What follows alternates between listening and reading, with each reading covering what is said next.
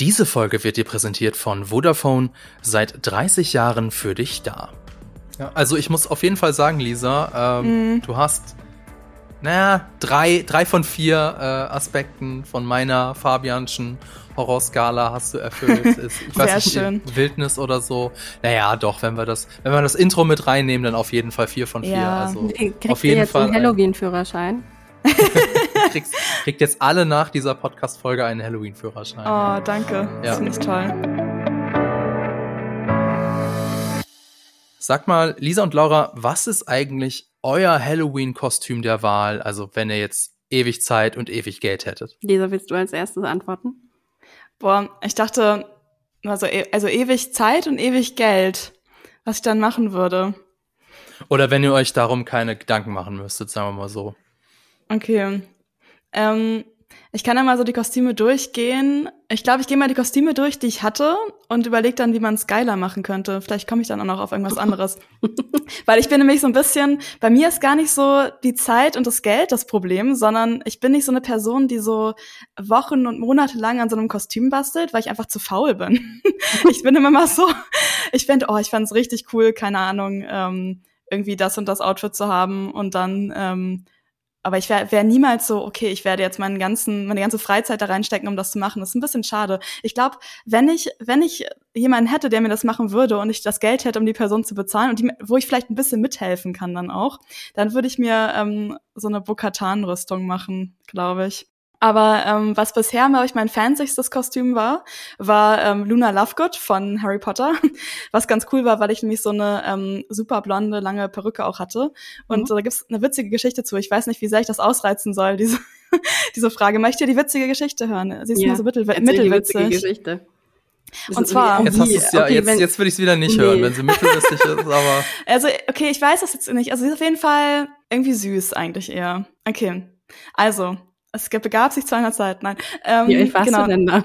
Ja, ich weiß nicht, so 24 oder so, oder 23. 23. Also und so ich, vor 20 Jahren also. Ja, ungefähr. Und und genau, ich hatte halt dieses Luna Lovegood-Kostüm und wir wollten zu so einer Halloween-Party, das war damals im Studiengang und ähm, die fing halt später an, waren irgendwie so, einer, so einem Club und wir haben halt vorgeglüht und ich kam da halt mit meinem Luna Lovegood-Aufzug an und ich hatte halt wirklich, also ich hatte halt so einen Cardigan mit so einem Aufnäher, diese blonde Perücke, irgendwie so einen Rock an. Und ähm, dann kam ich da an und dann war da jemand, oh, du bist Luna Lovegood, aber du hast doch gar nicht diese Brille, weil Luna hat ja immer diese rosafarbene Brille, mit der sie so Nargles sieht. Mhm. Und ähm, also so eine, ich weiß nicht, für, wenn ihr jetzt zuhört und euch denkt, was für eine Brille, Harry Potter hat doch nur eine Brille. Also es ist so eine rosafarbene mit so ganz vielen Schnörkeln und so. Und dann war die Person halt so, wo ist die Brille? Und ich so, ich, ich habe keine, ich habe nicht drüber nachgedacht, Hilfe. Und dann war die Person so, soll ich dir eine basteln? Und ich so, wir sind hier irgendwie in irgendeiner Studenten-WG, so, wo willst, wie willst du jetzt eine Brille basteln vor dieser Party?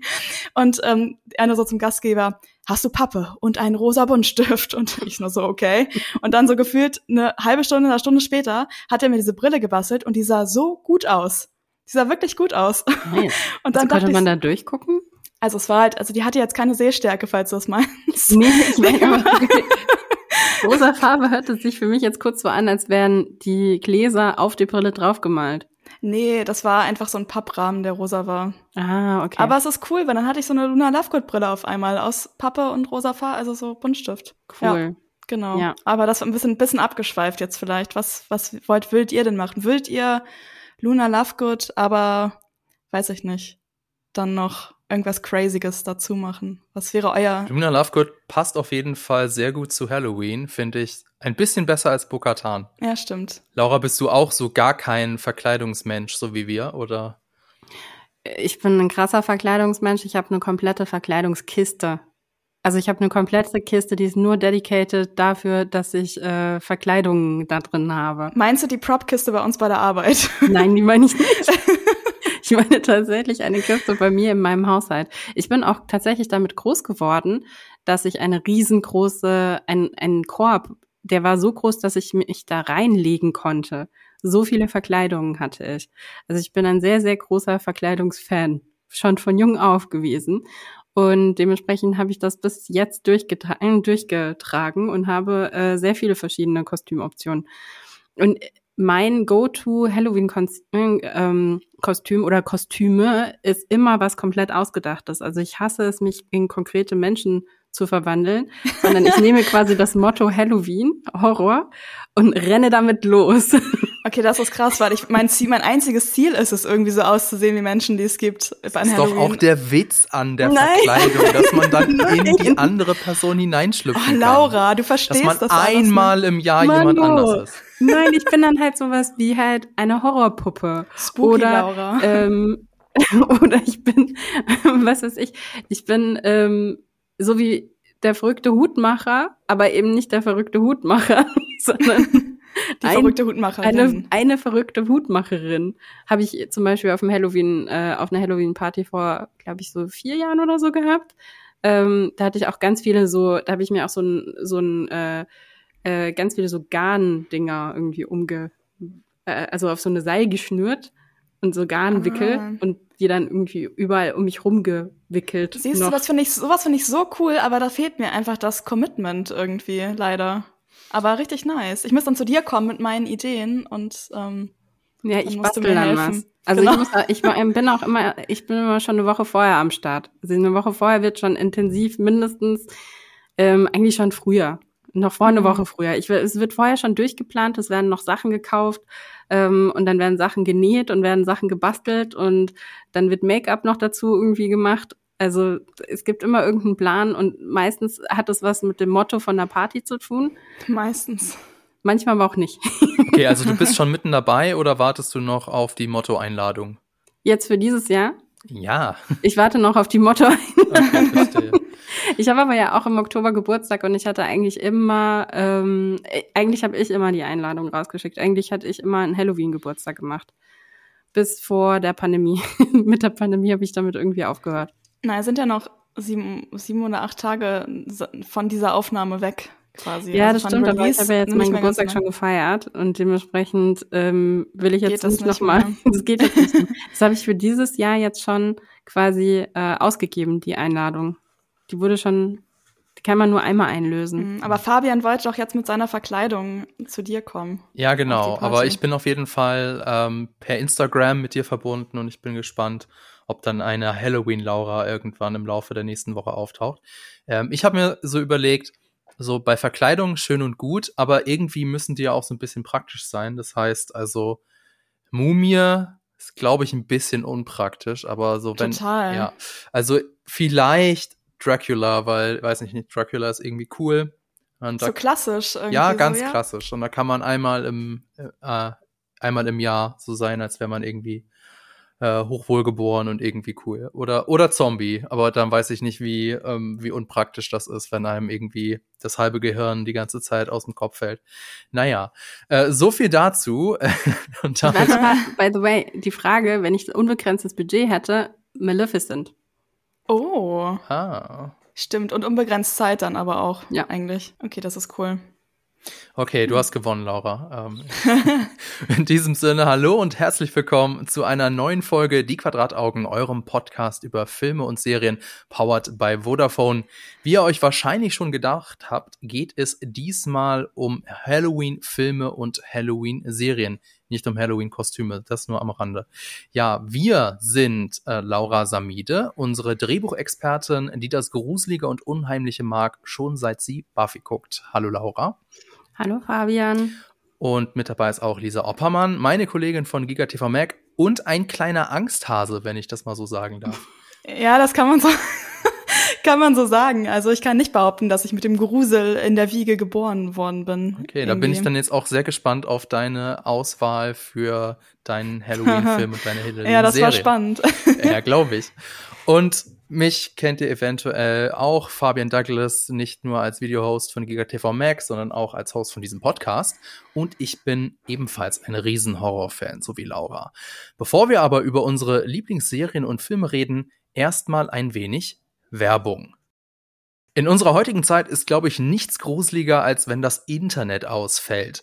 So viel von unserem Alltag hängt mittlerweile daran. Allerdings oft liegen die Probleme gar nicht am Internetanschluss, sondern am WLAN. Wie schön wäre es da, wenn es eine intelligente WLAN-Optimierung auf Knopfdruck geben würde. Nun, Vodafone hat genau das im Angebot. Nach einem Software-Update kann das WLAN durch Performance-Analysen optimiert werden und im Problemfall kann der Kundenservice noch besser helfen. Die Vodafone Super WLAN-Option ist für alle Bestands- und NeukundInnen kostenlos buchbar. Mehr Infos dazu in den Show Notes. So, aus der Werbung zurück zu Halloween. Und natürlich wollen wir auch so ein bisschen darüber reden, was macht denn eigentlich ein Halloween-Film oder eine Halloween-Serie aus? Und letztlich könnte ich natürlich das wiederholen, was ich schon zu unserer Weihnachtsfolge gesagt habe, nämlich ein Halloween-Film kann im Prinzip jeder Film sein, mit dem ihr euch auf Halloween einstimmt. Es gibt da also kein richtig oder falsch, aber das ist natürlich zu einfach. Und in diesem Podcast gehen wir auch gerne inhaltlich oder thematisch in die Tiefe. Also, was macht einen Halloween-Film aus? Übrigens haben wir uns damit schon in einem Video auf GigaTV Mac auseinandergesetzt. Wenn ihr also noch mehr Inspiration für einen Halloween-Filmabend braucht, dann schaut doch mal da rein. Link dazu in den Show Notes. Also ganz knapp, um das jetzt mal zusammenzufassen. Halloween kommt wahrscheinlich von All Hallows Eve, also von Allerheiligen. Da gedenken Christen den Toten. Und Halloween ist dann die Nacht vor Allerheiligen. Und angeblich ist in dieser Nacht die Barriere zwischen unserer Welt und der Geisterwelt besonders dünn. Und ähm, ich weiß nicht, ähm, Lisa, da warst du noch gar nicht bei uns im Team mit dabei, als wir dieses Video über Halloween gemacht haben. Aber in diesem Video habe ich so vier Aspekte rausgearbeitet, die so ein typischer traditioneller Halloween-Film haben soll. Also zum einen so irgendein Aspekt von Wildnis oder Isolation im Kontrast jetzt zu Zivilisation, weil ähm, in der Wildnis können wir uns so fühlen, wie die Leute damals vor mehreren hundert Jahren, als denn Halloween ist ja ein relativ alter Brauch. Und damals war man halt so geborgen in der Gemeinschaft und alles, was eben außerhalb der Gemeinschaft war, im dunklen Wald, das war besonders gruselig, genau. Und um, wenn man sich so ein bisschen wiederfühlen will, dann geht man am besten irgendwie nachts im Wald spazieren, dann fühlt man sich wieder ganz allein und äh, den Elementen ausgeliefert. Genau. Dann, was auch noch ein Halloween-Film haben sollte, finde ich, ist irgendwie so ein Element des Jenseitigen.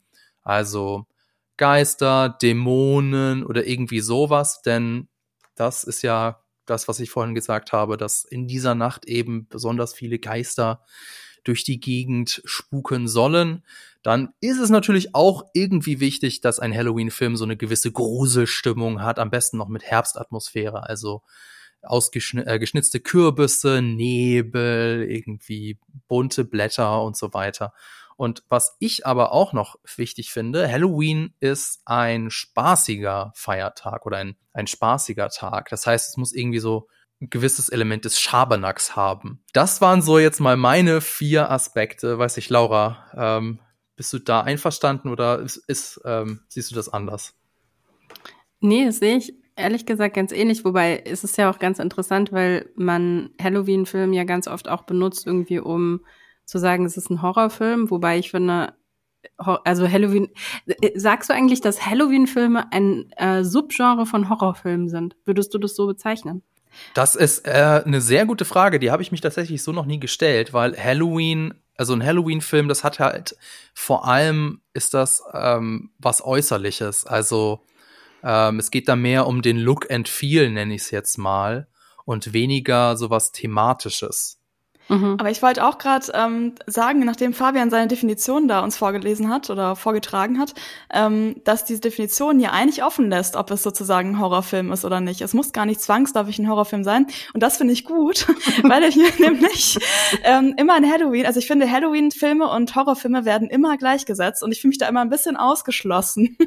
ähm, und dann habe ich mich gerade auch gedacht, weil es ist ja auch genauso fair, wenn man, wenn man halt zum Beispiel dieses Herbstelement hat, dieses, man ist irgendwie jenseits der Zivilisation, ähm, das kann ja, oder ist ja in vielen Filmen auch, kann ja auch ein Film sein, der nicht, nicht oder nicht nur gruselig ist, finde ich. Ja, stimmt. Ja. Mhm.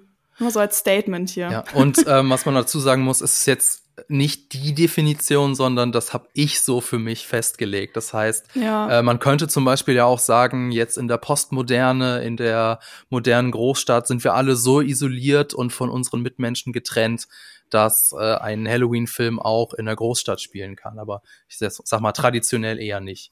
Laut der Definition des Fabian äh, ist es nicht so. Okay, dann habe ich ja einen ganz falschen Film heute ausgewählt. Ja, weiß, weiß man nicht. Ne? Können wir später noch mal drüber reden. Oder habt ihr vielleicht noch selber so Aspekte oder irgendwie so etwas, das für euch ein Halloween-Film oder eine Halloween-Serie ausmacht? Ich finde halt dieses, mit was du gesagt hast, mit der Atmosphäre und Herbststimmung und so, das finde ich auch ganz cool.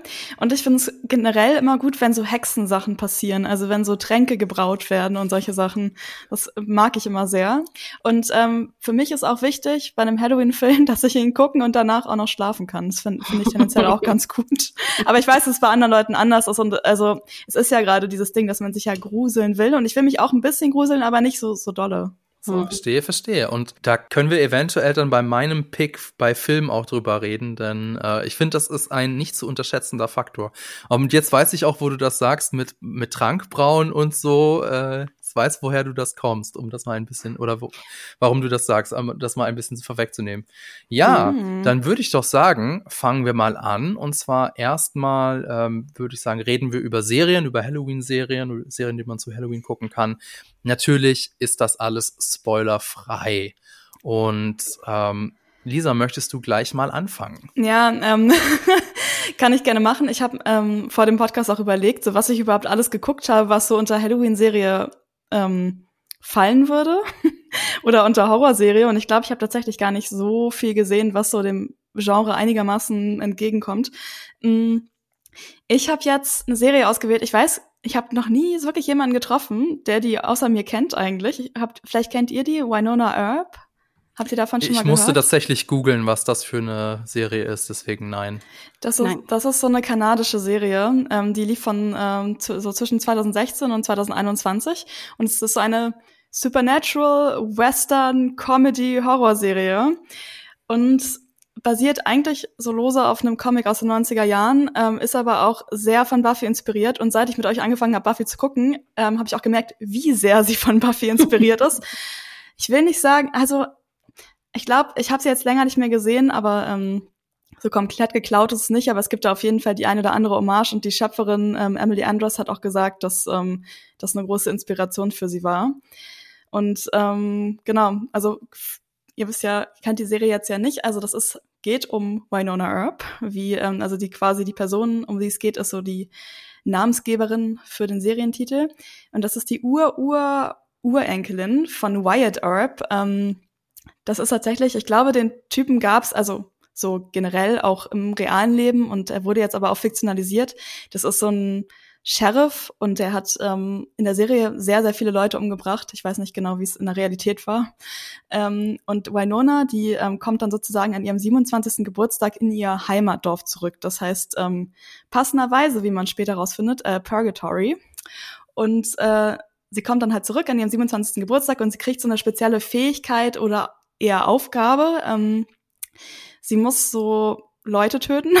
Aber das sind, also die Leute sind eigentlich schon tot. Das sind nämlich Revenants. Ähm, das sind sozusagen, sind nicht so richtig Zombies, aber so Untote. Und ähm, sie muss die sozusagen finden und dann so zurück in die Hölle schicken. Und äh, sie hat diese Aufgabe, weil nämlich ihre Familie unter einem Fluch steht. Und diese ganzen Leute, also wir haben ja schon gesagt, oder ich habe gesagt, Wyatt Earp ähm, hat halt diese ganzen Leute umgebracht und ähm, dieser Fluch macht sozusagen, dass die immer wieder zurückkommen. Und da muss sie halt diesen Fluch im Endeffekt auch brechen.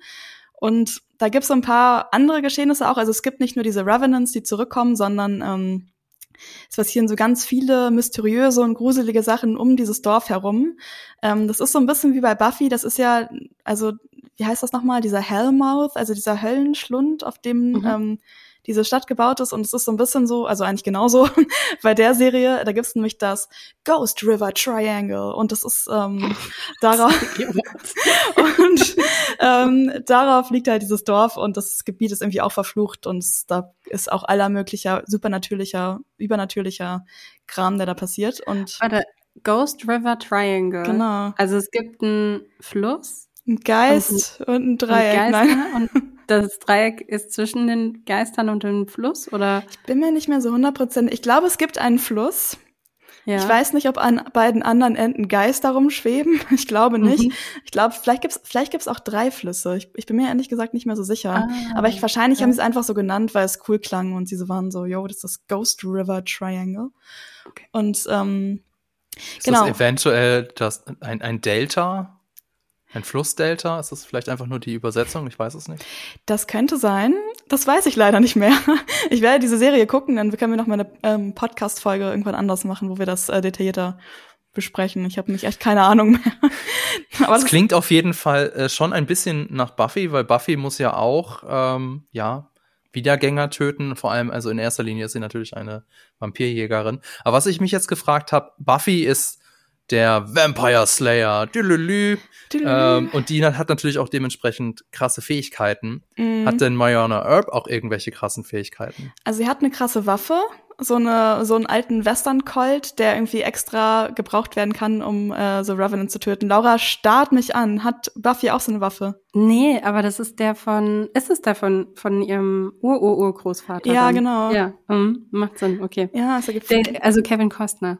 Ist das, oh, das so? sagt euch jetzt hier wieder nichts, ne? 1900, nee, 1990 kam mal ein Film über Wyatt Earp raus, wo Kevin Costner die Hauptrolle und also Wyatt Earp gespielt ah, hat. Ah, okay, weil ich habe mich nämlich noch gefragt, weil irgendwie kam mir das auch so bekannt vor, dass es da irgendeinen Film oder eine Serie zu gibt und ich habe aber irgendwie gar, gar nichts mehr gefunden und ähm, dann, dann habe ich es glaube ich daher, weil mir der Name Wyatt Earp dann auch so bekannt vorkam. Aber nee, Buffy ist auf jeden Fall, also Buffy und Manuna sind schon beide so ähm, also die haben beide schon auf jeden Fall auch so Kampfskills und so. Also Winona ist da, glaube ich, auch ganz gut im. Also ich glaube, Buffy hat noch ein bisschen mehr, die ist so ein bisschen noch so mit präziseren Kampfmoves und trainierter und so. Und Winona ist eher so ein bisschen, sie geht in eine Bar und kickt drauf los, mäßig drauf.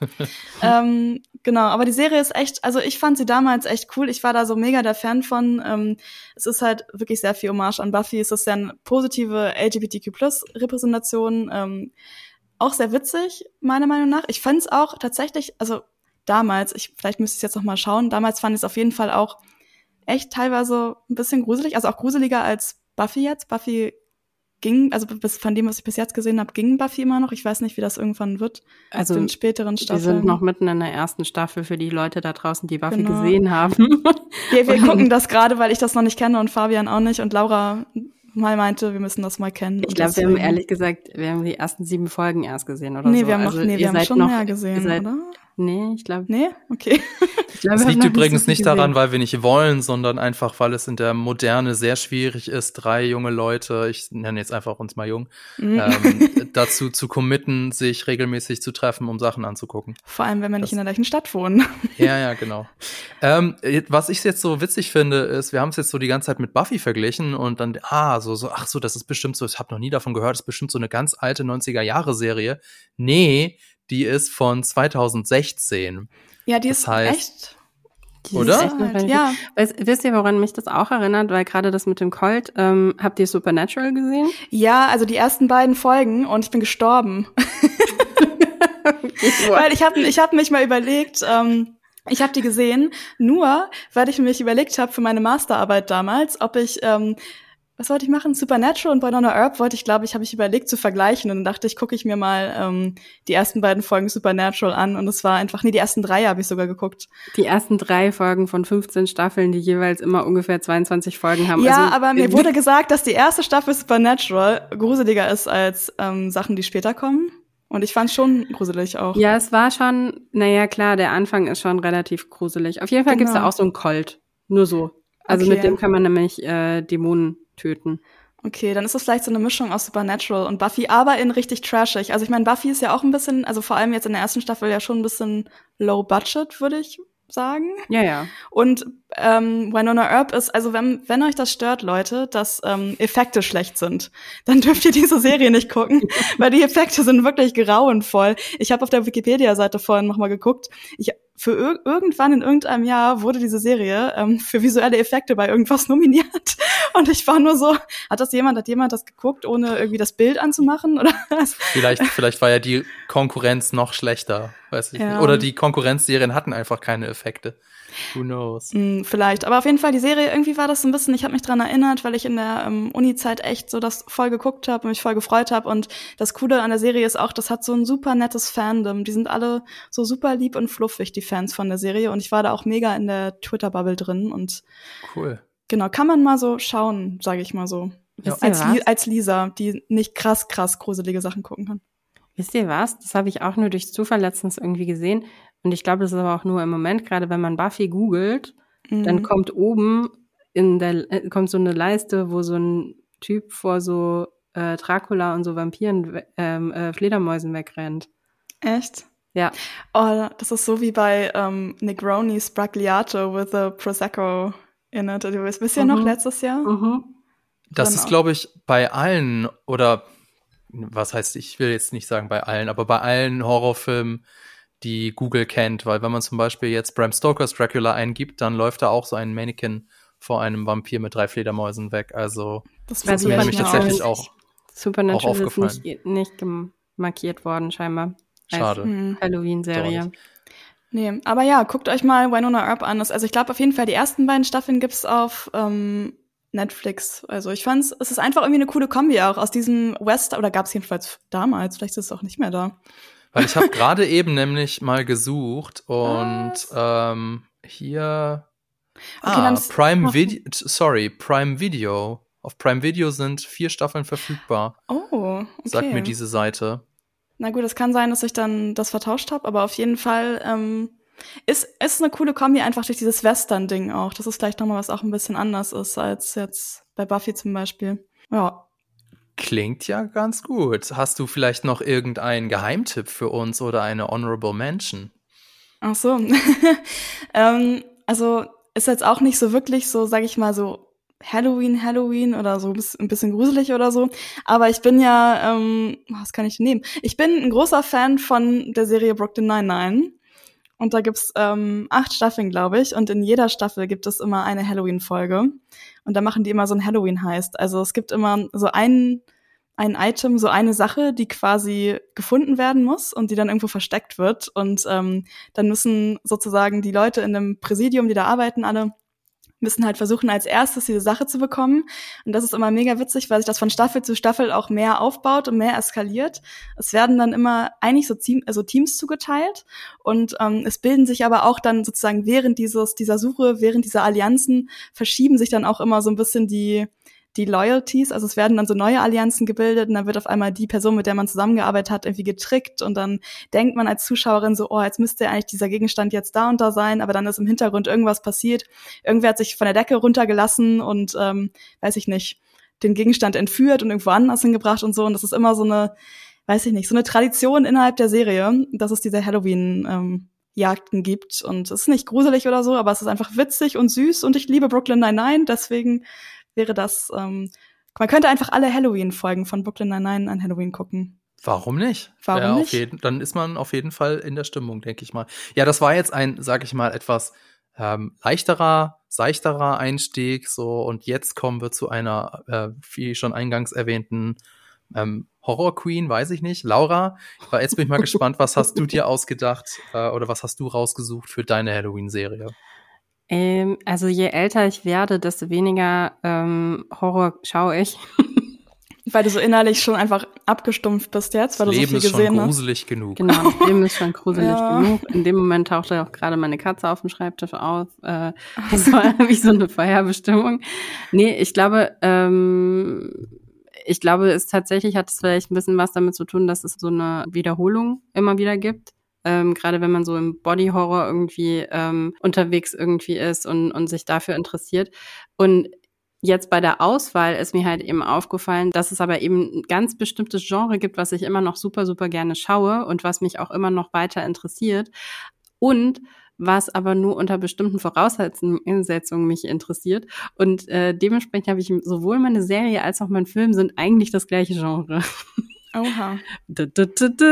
So, ähm, meine Serie, die ich wirklich sehr, sehr, sehr äh, geliebt habe, ist Spuk in Bly Manor, ähm, die Fortsetzung von Spuk in Hill House auf Netflix. Fun Fact, ich kenne den kompletten Plot der Serie, weil ich den ähm, letztes Wochenende oder vor zwei Wochen habe ich mal den kompletten Plot gelesen, weil irgendwie es gibt so zwei Figuren in der Geschichte, von denen ich ständig Memes oder so Screenshots sehe. Ja. Und seit einem Jahr überlege ich, boah, ich will jetzt endlich wissen, wer diese Leute sind, aber ich will diese Serie nicht gucken, weil ich mir nicht sicher bin, ob ich die halt gucken kann.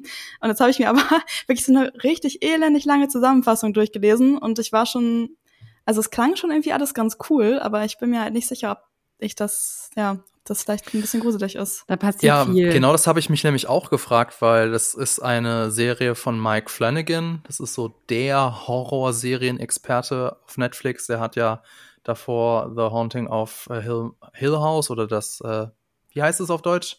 Ja, Spuk, Spuk in Hill House. Spuk, Spuk in Hill House. Spuk ist auch ein genau. tolles Wort, finde ich. Spuk. Ja, Spuk. Sage ich viel zu wenig. Und äh, um das mal schon vorwegzunehmen, ähm, Spuk in Hill House war einer, also es war so meine Lieblingsgruselserie damals. Und als ich dann gehört habe, ja, ähm, Spuk in Bly Manor ist auch von dem, aber nicht so gruselig, war ich erstmal mega enttäuscht. Da habe ich mir gedacht, oh, das ist ja schade, Mano. weil genau das ist ja das, was ich von so einer Horrorserie, Gruselserie will, nämlich gegruselt zu werden. Dann habe ich sie geguckt und dann fand ich sie tatsächlich besser. Ja. Und ähm, Laura, vielleicht erzählst du erstmal, worum geht's denn überhaupt?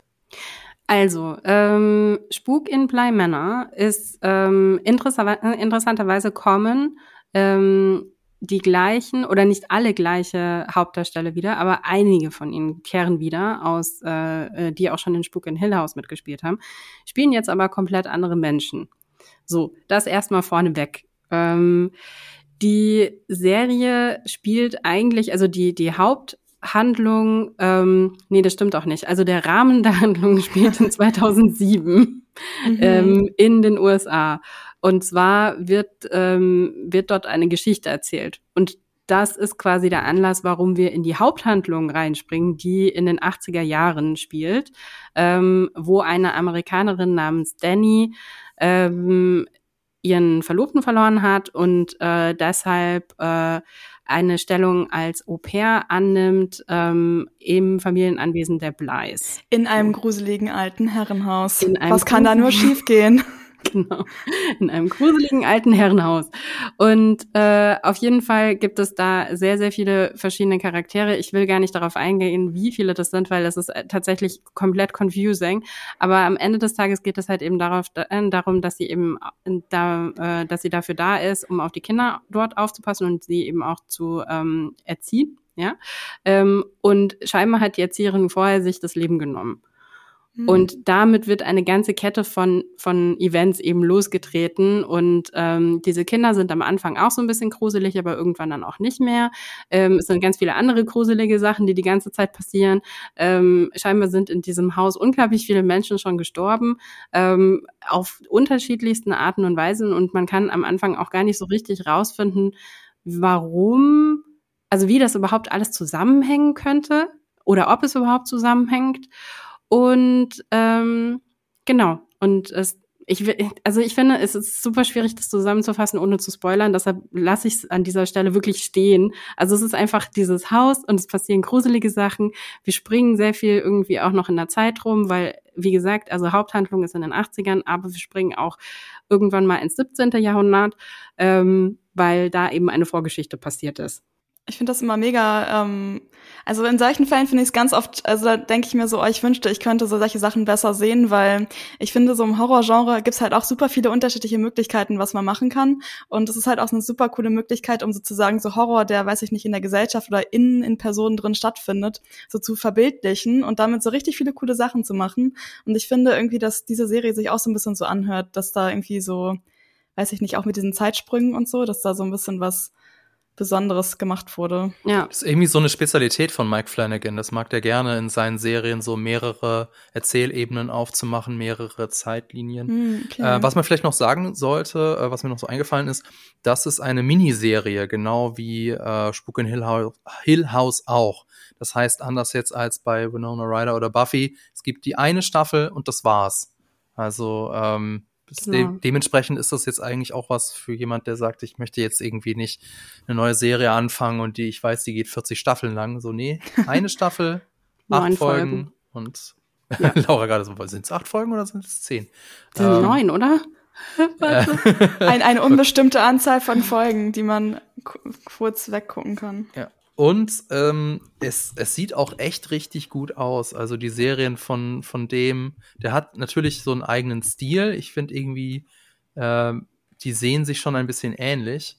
Aber wenn man es jetzt vor allem mal vergleicht mit den restlichen Sachen, also die Netflix-Produktionen haben oft so einen Netflix-Look. Mm. Und der ist nicht, ja, weiß nicht, nicht besonders hochwertig. Und bei den Mike Flanagan-Serien, finde ich, die sehen immer sehr, sehr hochwertig aus. Es sind neun Folgen, du hattest natürlich neun, ne? recht. Ja. Guck gerade auf mein Tattoo, das ich mir auf den Arm tätowiert habe. ich soll oft, öfter auf Laura hören, genau. Das, ja. Ich soll keine Lügen erzählen. Ähm, ich sage noch kurz, warum ich die Serie ausgewählt habe und warum ich sage, dass sie das gleiche Genre ist wie auch der Film, den ich ausgewählt habe. Und zwar ist es eine Horrorserie, wo ich so viel geweint habe, wie oh. selten bei einem Horrorfilm. Also es war wirklich, ich, ich glaube, ich, also ich weine erstmal jetzt nicht, ähm, also ich weine erstmal grundsätzlich äh, sehr schnell so, aber das ist nicht dieses richtig krasse Heulen. Und bei dieser mhm. Serie wusste ich teilweise nicht mehr, was ich machen soll. Ich musste es stoppen, weil ich so emotional be berührt worden bin von dieser Serie. Und ich meine, das innerhalb von, von was, was eigentlich Spuk ist, ne? Also Spuk, Horror, beziehungsweise halt eigentlich eine klassische Geistergeschichte. Ähm, das ist schon eher selten, dass das passiert, dass das heißt, man, hat abgeholt wird. Man hat Angst und man weint und man weint dabei. Ja, cool. also Vor allem gegen Ende würde ich eher sagen. Ich glaube, oh. es verschiebt sich ein bisschen. Also am Anfang ist es noch so dieses typische, also was du auch vorhin gesagt hast, Lisa, es ist ein, ein altes Herrenhaus, was soll da schon schiefgehen, ja? Also du mhm. gehst natürlich so mit der Erwartungshaltung in diese Serie rein, ah, jetzt werde ich ordentlich durchgegruselt und dann wird man, also wenn man sich natürlich drauf einlässt, ne, so, so, so viel muss klar sein, wirst du dann echt noch überrascht. Ich weiß nicht, ob das ein Spoiler ist. Ich sag's einfach, es ist eine gotische Liebesgeschichte und eine Gothic uh, Love Story ist das. Mhm. Ich frage mich gerade, ob es einen Film oder eine Serie gibt, wo damit gespielt wird, dass es so ein gruseliges Haus ist und dann, also es der komplette Film in diesem Haus spielt und man halt, aber dann nichts Gruseliges passiert. weil, weil das wäre doch, ich meine, ich glaube, es gibt bestimmt mal so als so kleinen, so sag ich, Teil eines Films, wo es so ein Aufbau ist, wo man erst denkt, oh no, gruselig, und dann ist es doch nicht gruselig. Aber so ein ganzer Film, der das voll durchzieht und in jedem Raum passieren einfach nur so, weiß ich nicht, kommst du rein, denkst du, jetzt kommt so ein Geist auf dich zu und dann ist da so ein buntes Bällebad oder so. Ich möchte es jemandem pitchen, falls es das noch nicht gibt. Ja. Hast du dann auch so Stimmen aus diesem Bällebad manchmal, die so tun, als wären sie Geister, aber in Wirklichkeit ist es einfach nur Bälle. Genau. Die ja. reden. Kennt ihr die, kennt ihr das Hörspiel äh, Huibu, das Schlossgespenst? Ja, mhm, ja. tatsächlich. Ich, glaub, ich weiß gar nicht, ob es die erste oder zweite Folge ist. Auf jeden Fall ähm, kommt da jemand zu Besuch in das Schloss und der glaubt nicht an Geister und Huibu sagt dann, na warte, den werde ich dann ordentlich das Fürchten lehren. und der lässt sich halt einfach, also so, Geister, lächerlich. Ah ja, hallo, Herr Kastellan, mit äh, wo, wo Ihnen da der Kopf abfällt. Ja, danke, dass Sie mir hier die, die, die Lampe reichen. Ja, ich gehe dann mal ins Bett, tschüss und so. Und dann am Ende, Spoiler, I guess, für eine Kinderhörspielserie, ja, rast er dann eben doch aus dem Schloss, äh, ist total gespukt. Warum?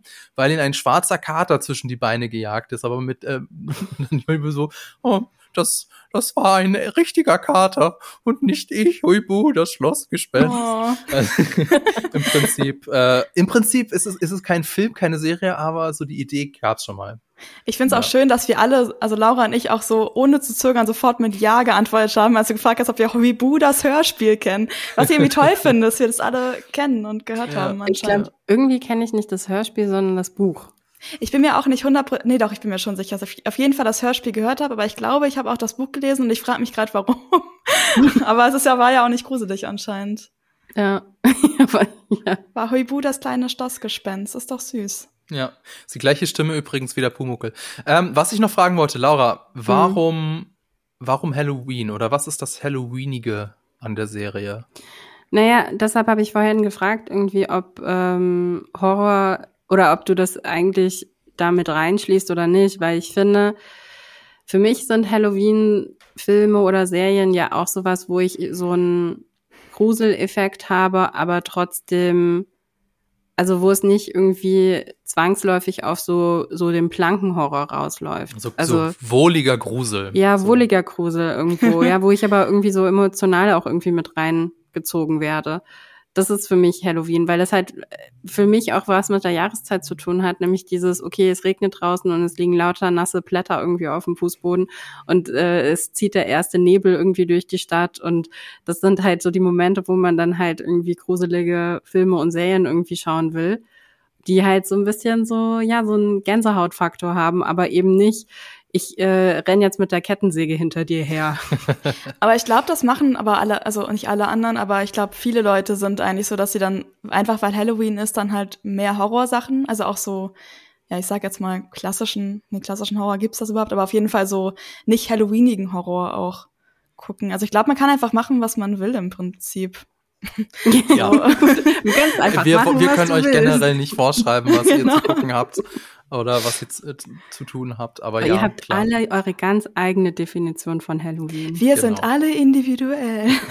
ich nicht. Ich nicht. Ja. Okay, dann würde ich sagen, kommen wir doch mal zu meinem Pick. Und äh, weil ich natürlich ein großer Horrorfan bin, konnte ich mich nicht so ganz entscheiden. Und deswegen werde ich jetzt äh, erstmal, Moment, das, jetzt, das müsst ihr vor eurem bildlichen Auge sehen, wie ich eine riesige Schriftrolle raushole und dann so dumm, dumm, dumm, dumm geht die so durch die Tür auf noch. Nee, natürlich nicht. Aber so ein paar Sachen will ich noch, mal ansprechen, so als Honorable Mentions. Zum einen, jedes Jahr wieder Marianne auf Netflix. Ah, das habe ich, äh, haben, wir, haben, wir, haben wir das gesagt? Haunting of Bly Manor kann man auf Netflix gucken. Ja, ich habe es gesagt. Okay, Netflix. cool. Äh, Marianne ist auch eine Netflix-Serie und zwar eine französische Horrorserie auf Netflix. Und also die tropft aus jedem Frame, tropft so dieses Herbstfeeling raus. Sie haben das richtig, richtig wunderschöne Bilder von der französischen Atlantikküste. Ähm, leider, ähm, ja, wie das oft so ist bei Horrorsachen, so im letzten Drittel also entweder ist man dann so voll on board oder nicht, aber ich fand das dann am letzten Drittel ein bisschen albern. Deswegen ist es jetzt nicht meine Empfehlung, aber ähm, ich kann sie allein wegen der Bilder und wegen der, vor allem der sehr gruseligen Sachen in, ähm, in der ersten Hälfte der Serie nur empfehlen. Dann ähm, natürlich Haunting of Hill House, habe ich schon gesagt.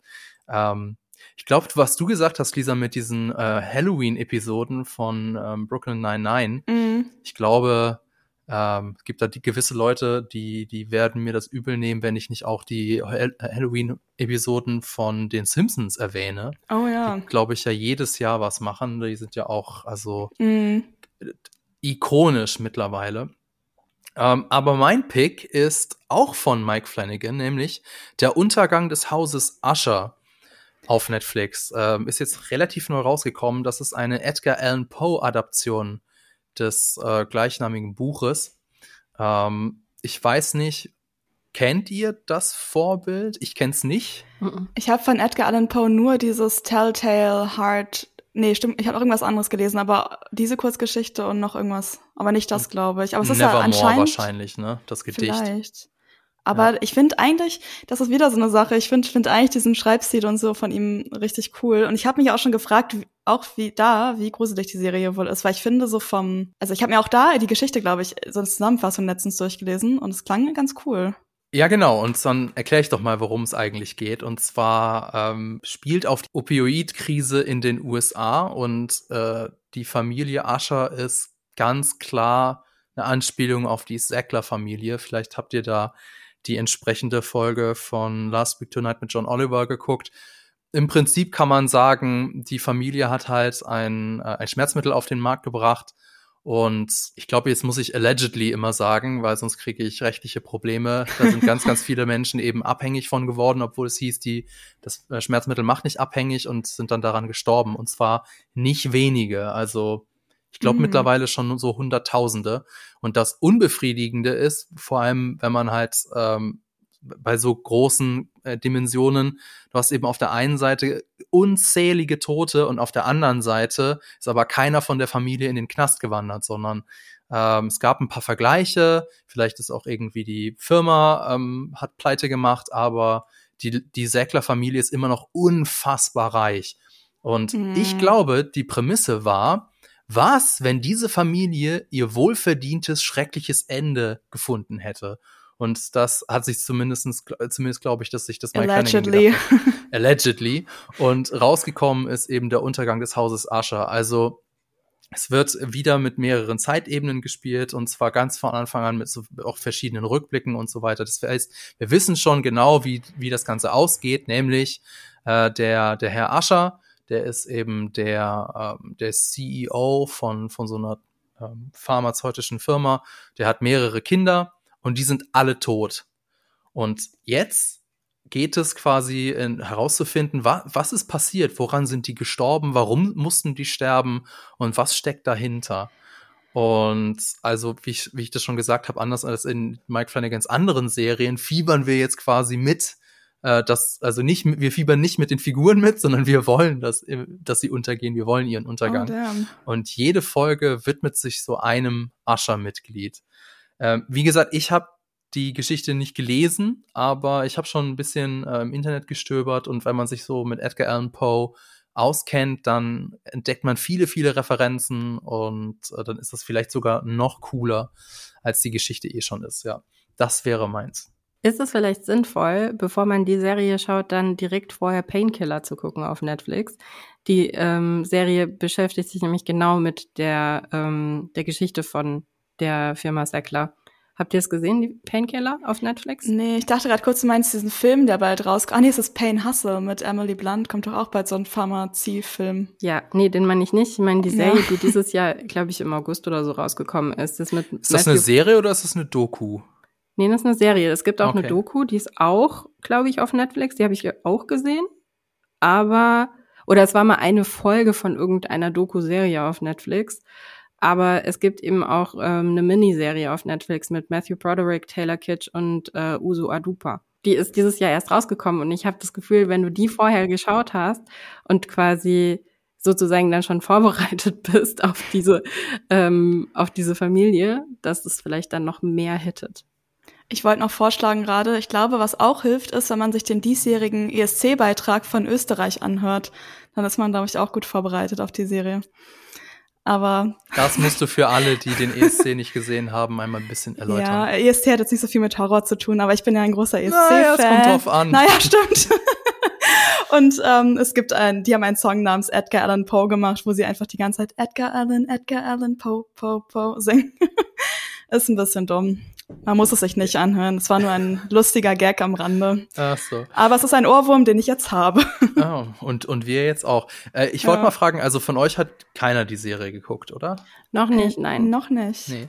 Okay, also ich kann sie generell schon empfehlen, weil ich meine, es ist von Mike Flanagan, der Typ, der kann es halt einfach. Die sieht wieder sehr, sehr gut aus. Es ist wieder die bekannte Schauspielerriege, die wir ja auch schon in den anderen Serien von ihm gesehen haben. Insofern, die sind auch echt alle richtig, richtig gut. Ähm, was auch wieder so ist, dass die, die Geschichte mehrere Zeitebenen hat. Also sie wird quasi im Rückblick erzählt. Also der Mr. Usher, der erzählt, der, der legt quasi ein Geständnis ab und dann wird das eben neu, dann wird das eben erzählt im Rückblick und dann gibt's noch eine weitere Zeitebene, nämlich in den 80er Jahren, die dann so die Vergangenheit von dem Herrn Ascher nochmal genauer beleuchtet und wie es überhaupt zu diesem Ganzen gekommen ist. Ähm, sie hat, sie ist auch nicht so gruselig, also sie hat natürlich ein paar Jumpscares. Äh, die Tode von den Asher-Mitgliedern, die sind sehr blutig inszeniert und auch alle also es ist jetzt nicht so, dass die irgendwie, keine Ahnung, einen Herzinfarkt bekommen oder der eine läuft vors Auto, sondern es sind immer sehr äh, fantasievolle Tode, nenne ich es jetzt mm, mal. Okay. Und das ist auch immer so, ähm, so, weil man ja schon ungefähr weiß, wie die Leiche aussieht, denkt man so, okay, wie ist der wohl umgekommen oder wie ist die wohl umgekommen? Äh, es ist, äh, das ist auch so ein bisschen der Appeal von dieser Serie. Hat, sie hat auch sehr, so sehr gotisch oder dieses gotische Horror-Flair. Also zum Beispiel der Herr Ascher sitzt ähm, in, dem, in seinem alten Kindheitshaus, was total heruntergekommen ist bei Kerzenschein und erzählt eben diese Geschichte.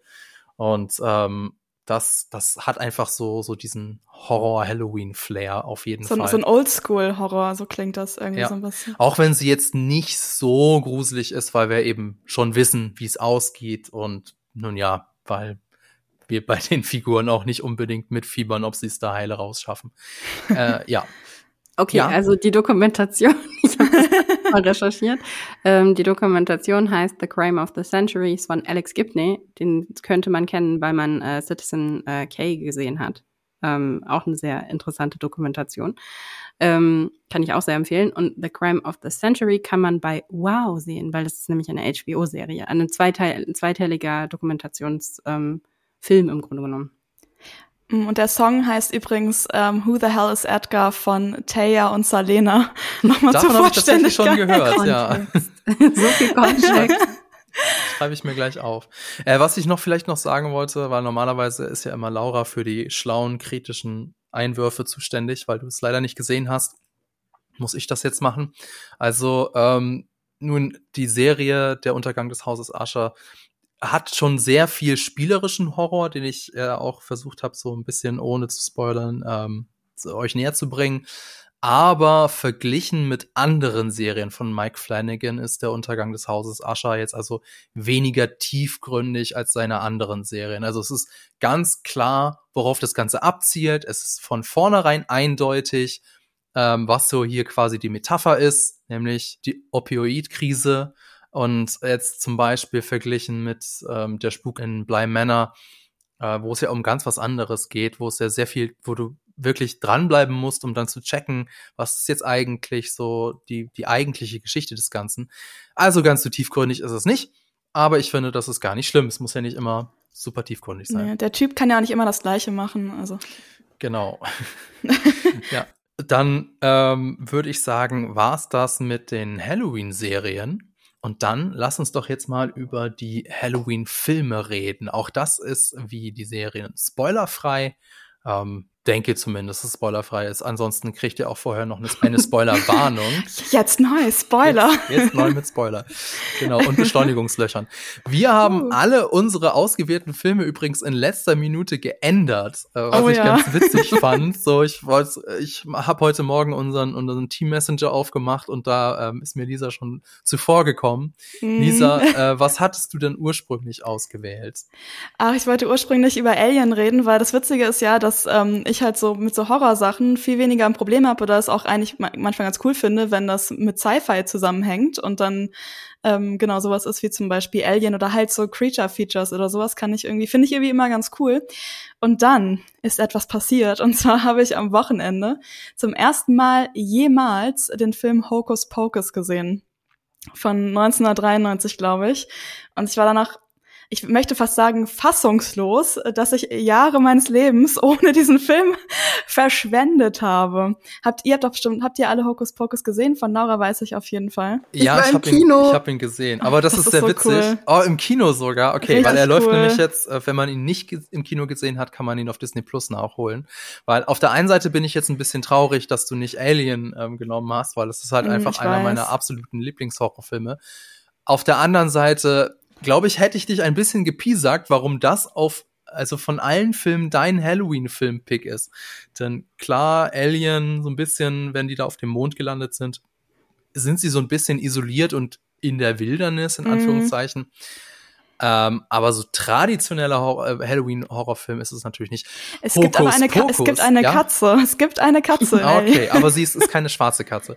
Stimmt. Pokus dagegen, also wenn man sich allein das Intro anguckt oder halt den Beginn des Films. Mm. Also es ist der Inbegriff von Halloween. Es gibt es ja, es also es ist wirklich der Halloweenigste Kram, den ich jemals gesehen habe und ich muss auch sagen, als ich angefangen habe, den Film zu gucken, also also erstmal, ich habe ähm, lange nicht mehr so viel, so laut alleine vor dem Fernseher gelacht, aber die ersten zehn Minuten des Films dachte ich so, was geht bei diesen Hexen? Was in, was in Gottes Namen bin ich sehend? also ich war wirklich so, was zur Hölle? Ich kann ja mal kurz erzählen, worum es geht. Ähm, also für alle, die den, den noch nicht gesehen haben, aka ich vor vier Tagen. ähm, genau, so drei Hexenschwestern, die chillen so im 17. Jahrhundert in Salem rum und die ähm, locken sehr hexenmäßig, muss ich sagen, äh, Kinder in ihre Hütte, um ihre jugendlichen Energien aufzusaugen, damit sie dann selbst wieder jung sind. Und die Kinder sterben dann halt dabei auch. Das ist halt, ja, nicht so cool. ähm, und die Hexen werden aber irgendwann entdeckt, also dann im 17. Jahrhundert und gehängt, aber können vorher noch mit einem Fluch sicherstellen, dass sie halt irgendwie wieder zurückkommen können, wenn jemand, also eine Jungfrau, eine mysteriöse schwarze Kerze wieder anzündet. Und ähm, das passiert dann relativ am Anfang des Films auch. Und die Hexen, die fangen dann quasi da an, wo sie aufgehört haben. Also die wollen einfach wieder Kinder snacken. Und ähm, dann gibt's halt so zwei Teenager und die Schwester von einem Teenager und eine Katze, die verflucht ist und die wollen das halt alle verhindern. Und ähm, ja, dieser Film ist tatsächlich sehr cool für Leute, die so ein bisschen Halloween-Feeling haben wollen, aber halt auch nicht so ganz so krasse Gruselsachen sehen können. Also es gibt halt, wie Fabian schon meint, es gibt absolut viele Halloween-Elemente. Es gibt, wie schon gesagt, eine Katze, es gibt einen Friedhof, es gibt eine einsame Hütte im Wald, es gibt Hexen, es gibt coole Tränke, ähm, es gibt alles. Und ähm, der Film ist meiner Meinung nach äh, nicht nur nicht gruselig, sondern einfach absolut witzig. ich finde den, ich weiß nicht, wie es euch geht, ob ihr den auch so witzig findet, weil ich kann mir vorstellen, also dass der die Geschmäcker da sehr auseinandergehen, weil ähm, der teilweise sehr übertrieben ist und auch so, wie ich finde, im besten Sinne äh, overacted ist. Ich weiß nicht, wie ihr den findet. Ich liebe den Film über alles. Ich glaube, ich habe den schon so oft gesehen. Also ich habe, wie gesagt, ich habe den damals, als der ins Kino kam, weiß ich noch, dass wir uns darauf wirklich vorbereitet haben. Also wir haben das, wir haben das markiert im Kinoprogramm. Wir haben mit unseren Eltern abgesprochen, dass wir da in diesem Tag dringend ins Kino gehen müssen. Wir haben uns Tickets besorgt. Also wir waren, wir waren extrem vorbereitet auf diesen Film. Wir wurden nicht enttäuscht. Wir haben ihn dann auch nochmal am gleichen Wochenende gesehen und unsere Eltern mit reingenommen in den Film, weil wir gesagt haben, ihr müsst diesen Film gucken. Das ist der beste Film, der jemals gemacht worden ist. Oh, ist das süß. Zwölfjährige, zwölfjährige Laura und ihre beste Freundin. ähm, meine Mutter war eher so, mm, ja, okay. Hm. Ich habe aber auch schon überlegt, den nochmal zu gucken jetzt. Ich hatte den fast danach direkt nochmal wieder angemacht, aber ich habe dann stattdessen den äh, zweiten geguckt. Mhm. Und ich weiß nicht, Fabian, hast du den auch ähm, schon öfter mal gesehen? Oder einmal und dann warst du so, ja. Nur okay. den ersten. Ja, aber der erste, ich finde, das, das Geile an dem ersten Film ist halt, es gibt halt so viele geile One-Liner. Ich meinte auch danach in meiner Letterbox-Kritik, also Kritik will ich jetzt nicht nennen, in meinen drei Sätzen, die ich auf Letterbox dazu geschrieben habe, dass ich ab jetzt nur noch in Hokus-Pokus-Zitaten kommunizieren werde, weil ähm, es gibt einfach so viele geile Sprüche, die kommen dann so unerwartet und es ist dann immer komplett übertrieben, irgendwie auch kreativ oder auch Sachen, die man einfach nicht erwartet in dieser Situation. Also es gibt zum Beispiel, ich weiß nicht, ob es, glaube ich, kein Spoiler so richtig, aber es gibt so eine Szene, wo die Hexen einmal an so einem, na, obwohl es vielleicht ein bisschen Spoiler, aber dann erzähl es, glaube ich, lieber nicht es ist nicht wirklich wichtig für die Handlung. Also sie sind auf jeden Fall eingesperrt ähm, und es wird, äh, weil die in der Schule sind und da wird so nebenbei so eine Französisch-CD irgendwie abgespielt und dann sind die halt ganz lange da eingesperrt und die, die sind auf der Suche nach so einem Buch und dann kommen sie raus und dann sagt sie auf einmal irgendwas auf Französisch, auf so, so richtig übertrieben energisch und ich musste so lachen darüber, weil das irgendwie einfach so dumm war und diese Hexen sind doch, also dieses Trio, also die werden gespielt von ähm, Bette Midler spricht man sie aus, ne? Betty Bad oder Bette, Bette Midler, ne? Die ist so die Anführerin der drei Geschwisterhexen. Dann Sarah Jessica Parker ist so eine, ja, dumme Flirty-Hexe. Die dumme Flirty-Hexe, wer kennt sie und, nicht? Ja, und Katie äh, Najimi ist so eine verpeilte Good Vibes Hexe. Sie schlägt auch einmal vor, dass sie so einen Beruhigungszirkel machen sollen, als ähm, die Bette Midler Hexe ein bisschen ausrastet wegen irgendwas.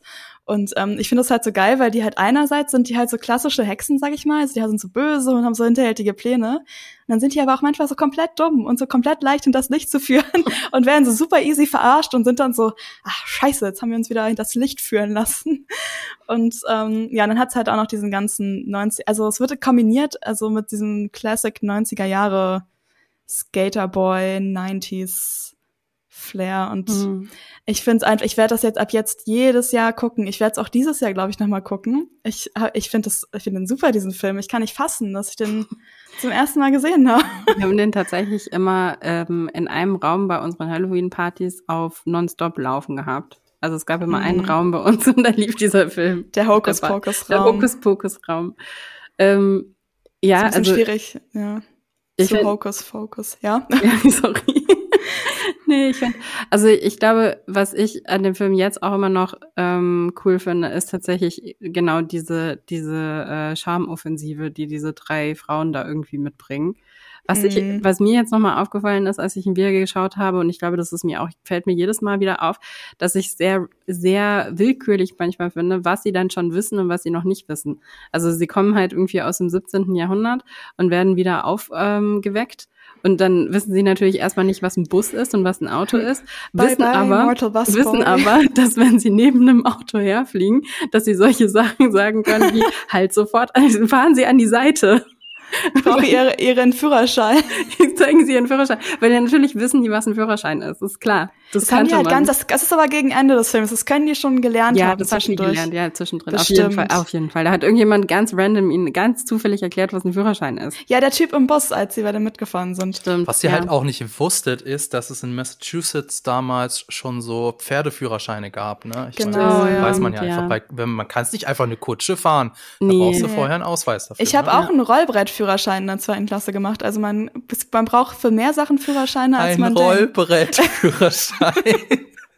ich weiß gar nicht, was wir machen mussten. Ich glaube, so 50 Meter auf so einem Rollbrett fahren oder so. Ich bin mir nicht mehr sicher. ein Rollbrett? Ich wollte gerade sagen, ist das das deutsche Wort für Skateboard oder? Nee, das ist Nein. tatsächlich ein. Nee. Nein, halt, stopp. Ich, ich ehrlich gesagt, ich frage mich, warum wir das machen mussten. Also ihr kennt doch diese, wenn ihr im Baumarkt seid, da gibt's doch einfach so eine verratsche Holzplatte, wo so Rollen drunter sind. Ja. Und aus irgendeinem Grund hatten wir die in der Sporthalle und konnten dann da so auf dem Bauch mit rumrollen oder so. Und anscheinend mussten wir dafür den Führerschein machen. Ich frage, ich habe keine Erklärung für dieses Geschehen, ehrlich gesagt.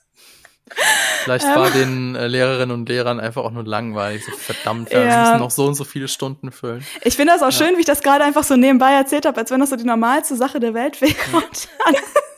Er Kommen schreibt uns zurück. Nee, ich ja? halt stopp, schreibt uns halt, Leute stopp. unter sprich mit uns at jellyfish.com ist es, ne? Ja. ja. Schreibt uns mal, ob ihr einen Rollbrettführerschein habt oder davon gehört habt oder okay. schreibt mir da, auf Instagram. Da wäre ich auf jeden Fall sehr interessant. Und nochmal vielleicht ja. zurück zu Hocus Pocus. Ähm, Du wirst, es wird dich nämlich schockieren, Laura, obwohl äh, du mit allem Einsatz gesorgt hast, dass möglichst viele Leute den Film gucken, war der kein großer Box-Office-Erfolg. Also das will ich nicht glauben. Ja, ich weiß, ich bin auch selber, ich, kann es gar nicht fassen. nicht mitgekriegt, weil ich meine, Laura hat, die, Laura hat einfach die ganze, das ganze Geld für den Film gemacht, indem sie so 20 Mal reingegangen ist und dachte, das hat gereicht. Ja. Hat also der hat wohl irgendwie 28 Millionen Dollar gekostet, hat aber nur knapp 49 Millionen eingespielt. War jetzt also nicht wirklich erfolgreich, aber ich denke mal auch durch äh, Wiederholungen im Fernsehen, aber weiß ich nicht, auch vor allem durch das Hexentrio ist es mittlerweile schon ein kleiner Kultfilm. Also wenn, ich, ich glaube in Deutschland nicht ganz so, aber in den USA mhm. ist es auf jeden Fall ein Kultfilm. Jeder hat Hocus Pocus gesehen. Total. Ich glaube auch der zweite ist dann, also es gab ja dann, der zweite ist, glaube ich, oh, lass mich lügen, 2019 oder sowas rausgekommen. Und ich fand den leider nicht so ganz so gut wie den ersten, ähm, aber der hat auf jeden Fall, glaube ich, so auf jeden Fall so viel eingenommen, dass jetzt im Juni oder Juli noch ein dritter auch angekündigt wurde. Hm. Also mal sehen. Ja, also ich muss auf jeden Fall sagen, Lisa, ähm, mhm. du hast naja, drei, drei von vier äh, Aspekten von meiner Fabianschen Horrorskala hast du erfüllt. Ist, ich weiß nicht, schön. Wildnis oder so. Naja, doch, wenn wir das, wenn wir das Intro mit reinnehmen, dann auf jeden Fall vier von vier. Ja. Also Kriegt auf jeden jetzt Fall einen Halloween-Führerschein. kriegst, kriegt jetzt alle nach dieser Podcast-Folge einen Halloween-Führerschein. Oh, ja. danke. Ja. Das finde ich toll. Äh, Laura, du hattest dir auch einen anderen Film erst ausgesucht. Welcher war das denn bei dir? Genau, also ich hatte erst, weil ich keine Zeit hatte, wirklich drüber nachzudenken und dass mein Go-To-Horrorfilm ist Martyr ausgesucht, äh, 2008 französischer Horrorfilm, äh, sehr blutig. also wirklich sehr blutig, aber auch schon auch so ein bisschen psychologischer Horror und vor allen Dingen auch mit einer ähm, sehr, wie, wie ich finde, sehr, sehr interessanten Auflösung und ähm, einer sehr interessanten Metaebene, die dadurch aufgemacht wird. Genau, den hatte ich ursprünglich ausgesucht und dann habe ich aber am Wochenende endlich es geschafft, Personal Shopper von meiner Watchlist runterzustreichen und habe ihn gesehen, weil ich dachte, okay, ich brauche vielleicht doch noch mal irgendwie so ein paar Beziehungsweise, nee, ich glaube, es war auch wirklich einfach irgendwie so, es war so das Wetter und ich wollte irgendwie Freitagabend noch einen Film gucken, der ein bisschen horrorfilmig ist. Und dann habe ich Personal Shopper endlich gesehen. Und mm, den habe ich auch seit Ewigkeiten schon auf meiner Watchlist. Erzähl mal, was da so abgeht. Aber Entschuldigung, den gibt es nicht irgendwo im Abo, oder? Den muss man kaufen. Nee, ich habe den auf Amazon geguckt mit Werbung. Ah, oh. okay, verstehe. Man kann den mit Werbung nämlich einfach gucken. Mhm. Okay, cool. Dann mhm. erzähl mal, worum es geht. Die Werbung kommt immer in den blödesten Momenten, muss man Wie immer. Wie früher, Nostalgie. Das ist wirklich richtig krass. Also wirklich, wenn so ein, wenn so ein Horrormoment kommt oder so eine, so eine Auflösung, so ein Blick kommt und dann so Werbung. Kann man, oh, jetzt will ich aber wissen, kurz, sorry, bevor ich unterbreche, aber kann man denn die Werbung pausieren in dem Fall oder ist das so wie früher, dass man dann in so einem Affenzahn irgendwie in die Küche rennen und sich Snacks holen muss, so übers Sofa springen, wieder zurück, wenn der Film wieder anfängt oder kann man es, weil Streaming ist, einfach auf Pause drücken? Naja, du kannst ja im Film immer auf Pause drücken. Ich weiß nicht, ob du in der Werbung kannst du, glaube ich, auch auf Pause drücken. Aber ich habe okay, weil, hätte ja sein können, weil es weil es Werbung ist und dass es irgendwie anders pro programmiert ist oder ja. so. Ich weiß nicht. Das ist so ein bisschen wie wenn man bei Join auf Pause drückt und dann immer alles abstürzt. ist das so? das ist richtig dumm. Wenn das du bei Join so, gut. du guckst bei Join so The Voice oder so und es ist so, so mm. drei Stunden und du drückst irgendwann willkürlich auf Pause, weil du mal aufs Klo musst und du kannst damit rechnen, dass wenn du zurückkommst, dass erst Werbung kommt und dann wieder bei Minute eins angefangen wird und wenn du vorspulen wow. willst, geht's nicht. Das klingt super, das muss ich unbedingt ausprobieren. Ah, es ist ein richtig gutes Streaming-Erlebnis, sage ich euch. Das ist richtig gut. ähm, okay, also Personal Shopper ist rausgekommen 2016, ist, wie wir jetzt eben gerade schon etabliert haben, auf Amazon verfügbar. Man kann sich das mit Werbung anschauen. ähm, ist ein Film von Olivier Assayas, Assayas, maybe, also hoffentlich ausgesprochen so, ähm, ein äh, französischer Regisseur. Äh, die Hauptdarstellerin äh, ist Kristen Stewart und es spielt mit unser aller liebe äh, geliebter der Berliner Schauspieler. Wenn du Berliner Schauspieler googelst, dann wirst du ihn finden. Lars Eidinger. Ach, der ist auch. Ach nee, das kann ich schon wieder unterbrechen. Aber ja, Lars Eidinger. Ja, also ich habe letztens, ich habe letztens tatsächlich, warum auch immer, ich glaube, ich war schon ein bisschen müde, seinen Namen vergessen und habe gesagt, na ja, der Berliner Schauspieler. Und wenn du Kann das sein, googelst, dass ich dabei war? ich glaube, du warst dabei. War? Du warst dabei und wenn du das googelst, du findest Lars Eidinger. Wirklich jetzt. Kein Scherz. Er hat, er hat den Berliner Schauspielführerschein. Ja, er hat den Berliner Schauspielführerschein. Ähm, ganz spannend, ich sehe den auch ständig in Berlin. Ich weiß auch nicht warum, aber der ist, der ist einfach hier. Ist hier. Da will ich mir Gedanken machen. Der Laura. kommt irgendwie in die gleiche Bäckerei reingelatscht, den sieht man auf dem Flohmarkt, der ist einfach da. La Lars Eidinger, falls du das hier hörst, erkläre dich. Ja, was ist da los? warum bist du überall? Gibst dich einmal, genau. gibst dich mehrmals? Müssen wir uns Sorgen machen? Mhm. Was ist da los? Ähm, genau, also, und es geht um eine junge Frau, die lebt in Paris, ähm, heißt Maureen äh, gespielt von Kristen Stewart. Und die ist, wie der Titel schon verrät, Personal Shopperin und zwar für ein äh, Supermodel slash eventuell Schauspielerin, weiß man nicht so genau, namens Kira und ähm, ist halt damit beschäftigt, die ganze Zeit ähm, Klamotten für die abzuholen in London und fährt dann wieder zurück nach Paris, muss dann zu Cartier und da so Sachen abholen und bringt die dann, also hat auch einen Schlüssel für ihre Wohnung, bringt die dann halt in ihre Wohnung irgendwie so rein, ähm, versucht manchmal irgendwie mit ihr irgendwie zu kommunizieren, aber die Frau ist relativ drüber so. Ähm, genau, und gleichzeitig ist äh, Maureen aber auch noch ein Medium. Und ihr Bruder. natürlich. Natürlich. ist ein Nebenverdienst. Ähm, und ihr Bruder war auch ein Medium. Also vor einem Jahr, ihr Zwillingsbruder, ist vor einem Jahr in Paris gestorben. Und sie versucht, ähm, mit ihm Kontakt aufzunehmen, weil sie so einen Deal miteinander hatten, dass er ihren Zeichen senden wird, falls er eben stirbt. Ähm, und sie versucht mit ihm Kontakt aufzunehmen, und zwar in dem alten Haus, das alte Haus, mhm. ähm, in dem sie groß geworden sind. So. Ähm, und genau, und es ist halt eigentlich auch wieder eine klassische Geistergeschichte. Also es kommen definitiv Geister vor. Ähm, es wird äh, Ektoplasma gekotzt. ähm, es wird, es passieren irgendwelche Sachen, die hin und her fliegen, es fallen Sachen zum Boden und schweben durch die Luft und so weiter und so fort. Hm. Gleichzeitig ist es aber eben auch eine sehr moderne Geschichte, weil halt einfach sehr viel äh, stattfindet in Paris und auch teilweise dann, wenn sie in London ist, in London.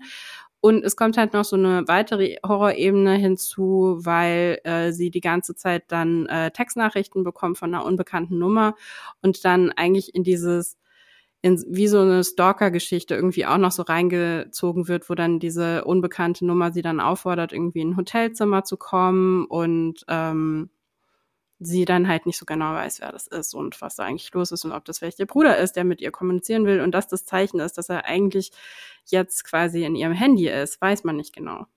Mhm, krass, okay. Und was, was würdest du sagen, ist der Film auf der, wie war es, fabianischen Halloween-Skala?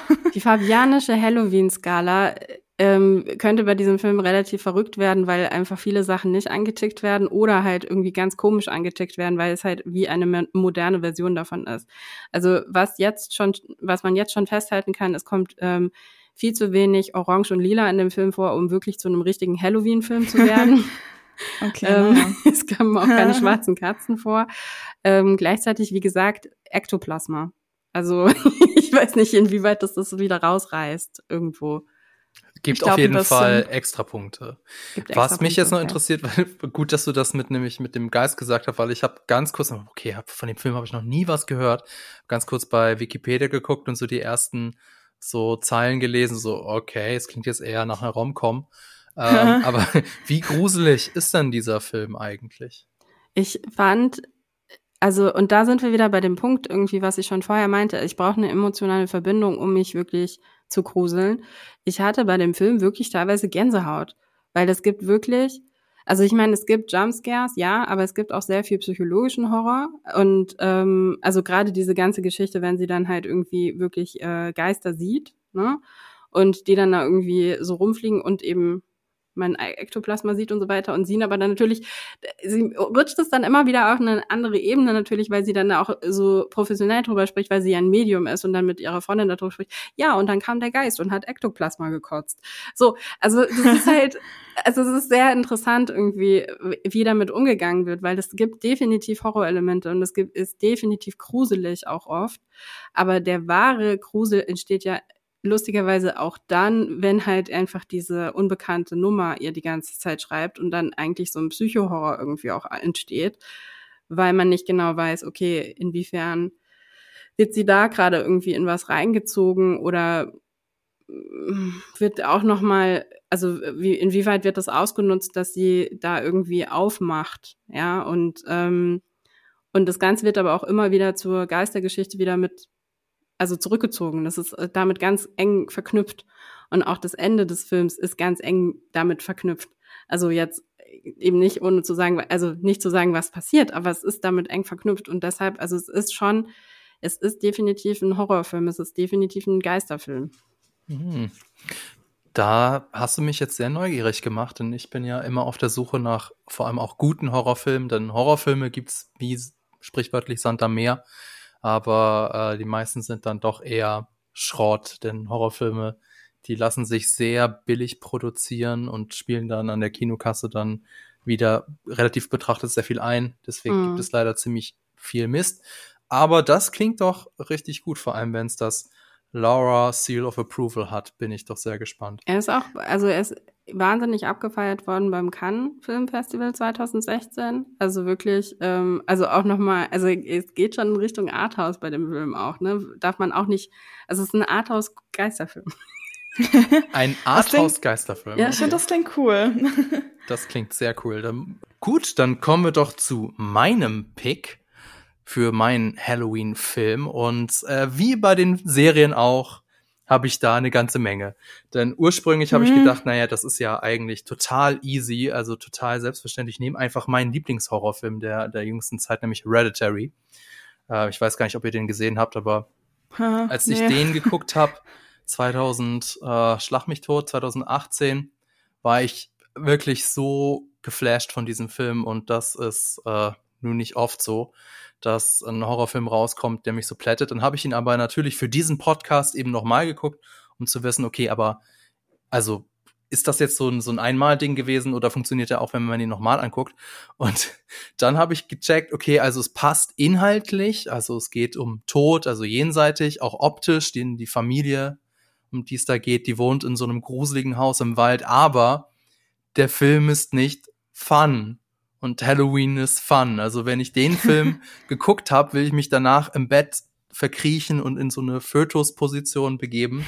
Aber oh ich würde danach nicht irgendwie auf eine Party gehen. Und deswegen äh, ist es jetzt nicht mein Pick für den Film. Ich vielleicht, vielleicht noch als Honorable Mention Äh, Scary Stories to Tell in the Dark läuft auf Netflix. Ich weiß nicht, ob ihr das geguckt habt. Das ist ähm, äh, ja, darum geht's um eine Gruppe von Teenagern, die brechen an Halloween in ein verfallenes Herrenhaus ein, finden dort ein altes Buch, in dem gruselige Geschichten drin stehen und diese Geschichten werden dann Wirklichkeit. Ähm, oh no. Ja, es basiert auf einer Kinderbuchreihe, also dementsprechend ist das Zielpublikum wahrscheinlich ein bisschen jünger, aber nichtsdestotrotz fand ich den echt nicht schlecht.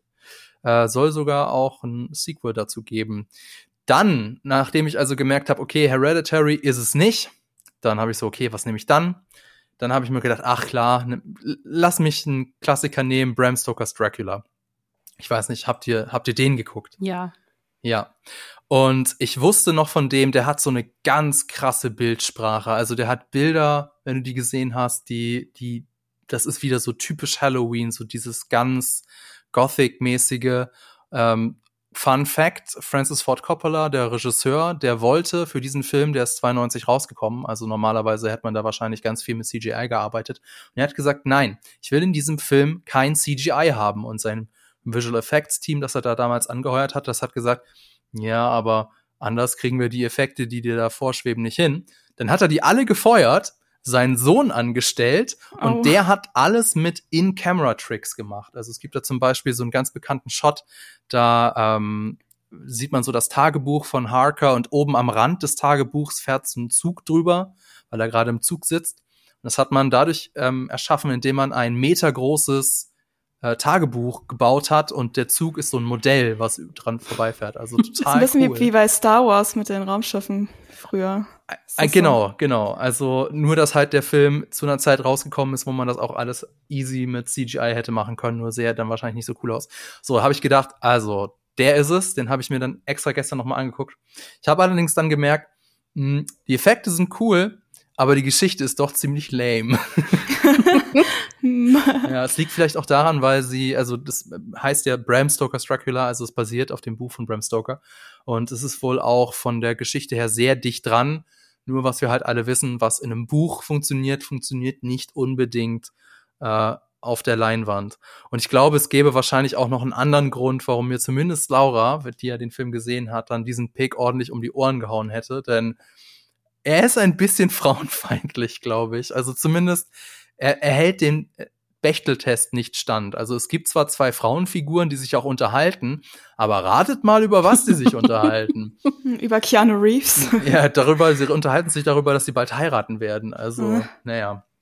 Weiß ich, du hast ihn naja. auch gesehen, Laura, ne? Ja, aber ich habe den auch deshalb gesehen, weil ich ähm, ich habe einer meiner ersten Kurzfilme, die ich gedreht habe, war ein Vampirfilm und ich habe alle, ich glaube, ich habe alle Vampirfilme überhaupt die ich unter die Finger gekriegt habe, geguckt. Unter anderem eben auch Bram Stokers Dracula. Aber ja, also stimme ich dir zu, aber auf der anderen Seite, also ich habe auch das Buch gelesen und es ist natürlich sehr nah am Buch, an der Buchvorlage dran und ähm, die Buchvorlage ist halt natürlich, von wann ist das Buch? 1700 sonst was? Ähm, 1897. Schon ein bisschen was her mhm. ist das Buch rausgekommen. Und klar, äh, dementsprechend ist es natürlich ähm, ein ganz anderes Frauenbild, ja. Wundert mich jetzt nicht, dass du das sagst. Ist natürlich ein bisschen unpraktisch, wenn man, also man hätte ja schon das ein bisschen adaptieren können, dann so 100 Jahre später, aber. Ja, aber 1992 noch nicht. 1992 nee. ging da ganz andere naja, Probleme. Ja, aber ich meine, man hätte, man hätte, man hätte, hätte Fahrradkette das machen ja. können. Hätte, ähm, ja, Sophia äh, Coppola Regie geführt, dann wäre das wahrscheinlich auch ein anderer Film geworden. Aber es war nicht Sophia Coppola. Naja, aber auf jeden Fall hast du den Film dann auch nicht genommen, Fabian. Korrekt, genau. Oder? Wie, Laura, hat dir denn der Film ansonsten gefallen? Würde mich jetzt noch interessieren. Ähm, also es gibt andere Dracula-Filme, die ich lieber mochte. Ähm, ich Habt ihr ja Renfield gesehen dieses Jahr?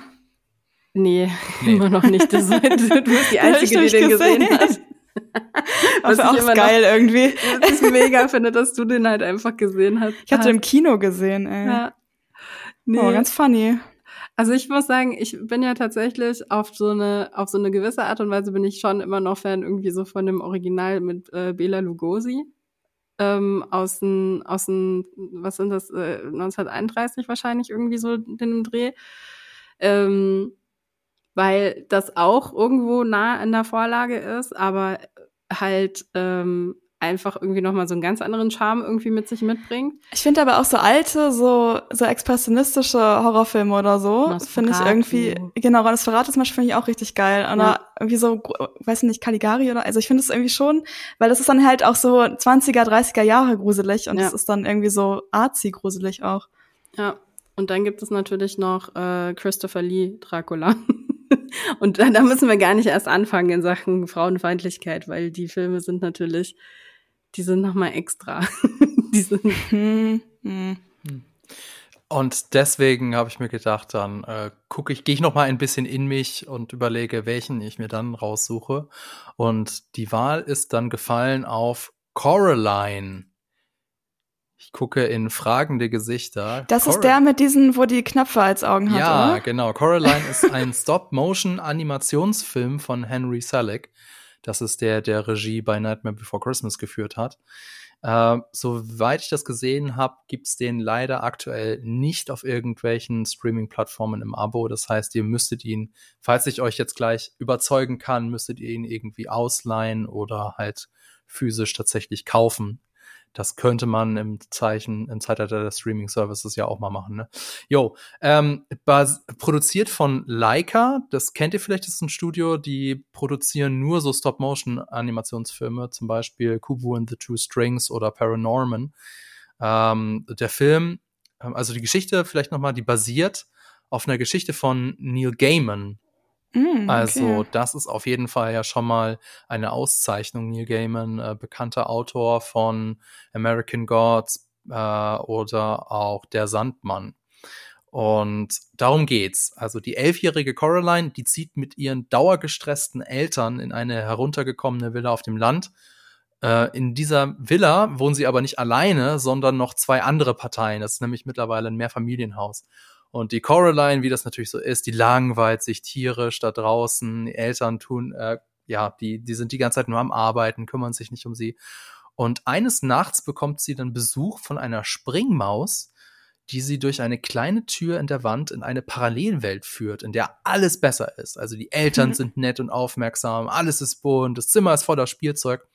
Das einzig Seltsame, alle Bewohnerinnen und Bewohner dieser Parallelwelt, die haben Knöpfe statt Augen und Knöpfe meine ich jetzt nicht so Tasten oder Schalter, sondern so ein Hosenknopf ähm, im, im Auge.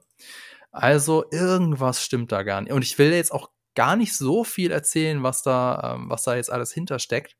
Es ist eine wirklich richtig, richtig tolle Geschichte. Die hat so ein bisschen so das Skurrile von Wes Anderson und so die Atmosphäre der frühen Tim Burton-Filme, würde ich sagen. Und äh, ich hatte sehr viel Spaß. Ist auch nicht so besonders lang, irgendwie so 100 Minuten oder so der Film. Hat sehr viel Herz, was ja für Kinderfilme so typisch ist. Ist aber auch, also für einen Kinderfilm richtig gruselig, wenn ich mir überdenke, wenn ich mir bedenke, dass Neil Gaiman sich diese Geschichte ausgedacht hat als gute Nachtgeschichte für seine Kinder. So, holy shit, was sind die? die sind abgehärtet, ja. Die sind halt abgehärtet. Und um mal meine äh, Trademark Fabian Halloween-Skala anzuwenden, also Wildnis, check, die wohnen halt so irgendwo in einem, in einem Wald, so in einem Tal außerhalb der Zivilisation. Gruselstimmung mit Herbstatmosphäre, check auf jeden Fall. Ähm, es ist sehr viel Orange, sieht man, es regnet, sehr viel Nebel. Schabernack auch check, denn ähm, da passieren auf jeden Fall auch viele lustige Dinge. Und es gibt sogar noch einen Zusatzpunkt, denn es gibt eine schwarze Katze, die in dem Film auftaucht. Mhm. Und dann gibt's ja noch dieses jenseitige Geisterdämon. Hm, da würde ich sagen, das ist ein Spoiler. Das äh, verrate ich nicht, ob das da kommt. Ja, ähm, jetzt würde ich mal sagen, Lisa, vielleicht gucken wir uns den mal an, wenn ich mal wieder in Berlin bin. Denn äh, der ist mhm. sehr cool und auch gruselig, aber nicht so gruselig, dass du danach nicht schlafen kannst, glaube ich. Vor allem, ich überlege gerade die ganze Zeit, ob ich den mal gesehen habe oder nicht, weil ich kann mich irgendwie so an voll viele Bilder davon erinnern und ich bin mir gerade nicht sicher, ob ich den mal mit jemandem geguckt habe oder ob ich nur einfach den Trailer gesehen habe. Und ich glaube, das muss ich verifizieren. Und ja. weil mir kamen auch ein paar Sachen jetzt bekannt vor, die du erzählt hast mit der Tür und so. Ähm, vielleicht habe ich den auch vor Ewigkeiten mal gesehen, aber ich weiß es nicht, deswegen finde ich es gut, dass wir es gucken und dann kann ich nachschauen, ob ich ihn. bei, bei manchen Filmen, wenn ich die lange nicht gesehen habe, also oder wenn das lange her ist, dann denke ich manchmal so, ich habe die nicht gesehen, dann, dann mache ich sie an und bin so, wait. ja, ja, das, das ähm, geht mir genauso, wenn man nur Sachen erzählt dann so, ah ja, klingt voll interessant, lass uns mal gucken. Und sobald man dann so gewisse Bilder sieht, so, ah nee, kenne ich doch schon. Moment mal. Oder wenn man es halt so, das habe ich vor allem mit so Sachen, die ich früher, als ich jünger war, dann im Fernsehen gesehen habe. Oder wenn ich dann nur so einen halben Film von irgendwas gesehen habe, weil es halt im Fernsehen lief, aber ich zu spät eingeschaltet habe oder so. Das habe ich manchmal mit Filmen irgendwie dass das dann bekannt vorkommt. Naja, egal. Wir machen das mal, wenn du das nächste Mal in Berlin ja. bist. Aber eigentlich müssen wir ja auch Buffy weiter gucken. Ah, so viel Zeug, was man gucken kann und so viel, ja. so wenig Zeit. Ich wollte mal wissen, Laura, ähm, so Animationsfilme oder so Stop Motion, ist das eigentlich was für dich oder? Nee. Ja, das habe ich mir nämlich gedacht bei deinem, bei deinem Gesicht. Du musst dann was anderes gucken, wenn, wenn wir bei dir sind und das gucken. Das ist echt, ich weiß nicht, was da los ist, aber ich habe einfach keinen Zugang. wirklich nicht. Es langweilt mich wirklich. Aber ich muss sagen, ich bin auch, also ich gucke nicht so viel Animation. Ich bin auch nicht so die Verfechterin. Also ich guck mal was oder so. Ähm, aber auch nicht, also ich habe auch, ich habe das Gefühl, ich bin auch gerade noch dabei, weiter in die Bubble reinzukommen, weil ich dann irgendwie auch von den Studio Ghibli-Filmen und so habe ich auch, also es ist jetzt ja keine Stop-Motion oder, aber trotzdem so nicht Live-Action und ähm, da habe ich auch voll viel nicht gesehen. Dann habe ich mal eingeguckt und war so, okay, aber eigentlich verpasse ich da vielleicht voll viel, weil das dann erzählerisch irgendwie auch halt trotzdem natürlich cool ist, aber es ist halt so an, ja, ich kann ich habe auch auf jeden Fall, glaube ich, vor allem so viele Sachen aus der Kindheit dann eher die. Okay, aber das interessiert mich jetzt nochmal, Laura. Also ähm, ist das da so so dieser ähm, emotionale Disconnect, weil dein Gehirn sagt, das ist alles nicht echt und deswegen kannst du dich dann nicht das so rein sind keine echten Menschen. oder warum? Ja, ich glaube, weil meine, also die Attraktion, Filme zu gucken, kommt für mich auch schon daher, dass ich gerne Schauspielern und Schauspielerinnen dabei zuschaue, wie sie sich ähm, verwandeln und wie sie es schaffen, Emotionen herzustellen und rüberzubringen. Und das kriege ich halt bei Animationen eben nicht. So. Und ich glaube, das ist, da fehlt halt einfach ein Teil der Attraktion für mich. Und das hat nichts mit den Geschichten zu tun, weil ich stimme euch grundsätzlich oder stimme dir irgendwie oder auch wer auch immer das sagt, stimme ich zu, wenn gesagt wird, ey, es gibt aber ganz, ganz tolle äh, Geschichten, die gerade irgendwie so bei Pixar oder auch bei Ghibli oder so, die da erzählt werden. Und ich habe die Filme auch zum großen Teil mir irgendwann mal angeschaut, aber sie werden halt nie zu meinen Lieblingsfilmen gehören, weil ich halt da eben diesen Bezug nicht dazu habe. Also ich würde die, die Geschichten, wenn sie mit realen Schauspielern und Schauspielerinnen gedreht werden, dann würde ich sie wahrscheinlich auch noch mehr abfeiern. Aber ah, du bist die Person, für die die ganzen Live-Action-Adaptionen gedreht werden. Ja, ja, genau. Ah, du bist das, der wir das alles zu verdanken haben. Damn you. Ah. Komischerweise habe ich die aber auch alle noch nicht gesehen. Ich weiß noch nicht warum. wahrscheinlich, wahrscheinlich komme ich irgendwann, irgendwann falle ich in dieses Loch so rein. Und ja, dann komme ich so nach einem, nach einem Wochenende komme ich zurück irgendwie so zu euch und so, oh mein Gott, Leute, ich habe jetzt endlich Ariel und und äh, äh, Lion King und hast du nicht gesehen? gesehen ich habe auch alles noch nicht gesehen. Hey, warte Moment. Nee, ich auch nicht. Wie ist das denn überhaupt Live-Action, wenn das überhaupt keine realen? Das verstehe ich alles nicht. Ich ja, ja, das gesehen. ist auch ein ein ähm, ein oh Wunderpunkt, oh da sagen viele, das ist äh, der König der Löwen ist gar kein Live-Action-Remake, denn das ist ja Leute, alles Cats, mir ist Cats wieder eingefallen gerade. Oh Gott. Vielleicht ist das so ein Fluch, dass Disney so so lange diese Live-Action-Remakes raushaut, bis du einen davon geguckt hast, Laura. Vielleicht, Vielleicht werden wir erst dann von diesem Fluch oh erlöst haben. Vielleicht ist Cats auch ein Halloween-Film eigentlich. Kann, kann ich Cats noch als Halloween-Film nachnominieren? ich glaube, der Horror, okay, der Faktor stimmt, oder? Ja. okay, das ist natürlich schade, dass du da so das, weil ich habe jetzt halt gedacht, na ja, okay, dann ist vielleicht Stop Motion zumindest so ein Kompromiss, denn es ist ja was echtes vor der Kamera, denn die haben ja wirklich 18 Monate für den Film gedreht. Und es gab wohl, so wie bei Herr der Ringe, gab es ja angeblich diese beiden, zwei Leute, die monatelang nichts anderes gemacht haben, als äh, Kettenhemden äh, zusammenzuknüpfen. Und genauso gab es da auch eine Person, die hat die ganze Zeit so kleine, ähm, ja, Jacken und Jäckchen und Pullover gehäkelt. Oh Gott. Aber nun, es sind trotzdem keine echten Schauspielerinnen und Schauspieler, deswegen ähm, kann ich dich damit wahrscheinlich mit diesem Argument nicht rüber retten. Schade. Aber für alle, die nicht so wie Laura ähm, das, äh, ja, weiß auch nicht, äh, kompromisslos sagen wir, sie müssen unbedingt Schauspielerinnen und Schauspieler gucken, kann ich diesen Film auf jeden Fall nur empfehlen. Ist wirklich richtig, richtig schön und passt richtig gut zu Halloween. Ja, dann äh, würde ich fast schon sagen, wenn ihr nicht noch irgendwie ein, äh, eine Honorable Mention habt. Stranger Cats. Things. Cats und Stranger Things, ja. Stranger Things, ja, da hätte ich fast selber gesagt, denn äh, vor allem die, also erste Staffel ist ja noch, finde ich, einfach unfassbar gut, ähm, verglichen mit den anderen. Nein, die und, letzte Staffel war auch unfassbar gut. Aber die erste Staffel hat noch mehr diesen Halloween-Vibe, finde ich. Das stimmt, auf jeden Fall. Also ich ja, finde auch, ja. Da gibt's Sag auch warum. Wald. Naja, Wald und außerdem kommt da ganz viel Lila und, und äh, auch Orange drin vor, durch die Lichterkette. Und es ist ein bisschen halt auch geistermäßig, weil da auf einmal was passiert mit der Lichterkette. Ja. Also meine persönliche Definition von Halloween-Filmen. Äh, äh, lila, lila äh, und Orange. Und Orange. Okay, alles klar. Ich überlege gerade, ob es einen Film gibt, in dem Violett und Orange vorkommt, der absolut gar kein Halloween-Film ist, aber natürlich fällt mir da spontan nichts ein. Naja, egal. Die Farbe lila und orange. Müssen wir mal fragen, ob es die noch nachgedreht werden können. ja, mach mal. Okay, dann würde ich sagen, dann war's das mit dieser Folge. Ich hoffe, ihr fandet es gar schauerlich. Folgt uns gerne auf Spotify oder lasst uns eine Rezension da. Was ist denn euer Lieblings-Halloween-Film? Dazu haben wir eine Abstimmung unter dieser Folge. Äh, Würde mich freuen, wenn ihr daran teilnehmt. Habt ein schönes Halloween und lasst euch nicht von Vampiren oder Zombies beißen. Vielen Dank auch an euch, Lisa und Laura, an das Team im Hintergrund und natürlich an Vodafone. Bis zum nächsten Mal. Ah, ah, ah, ah. Diese Folge wurde dir präsentiert von Vodafone. Seit 30 Jahren für dich da.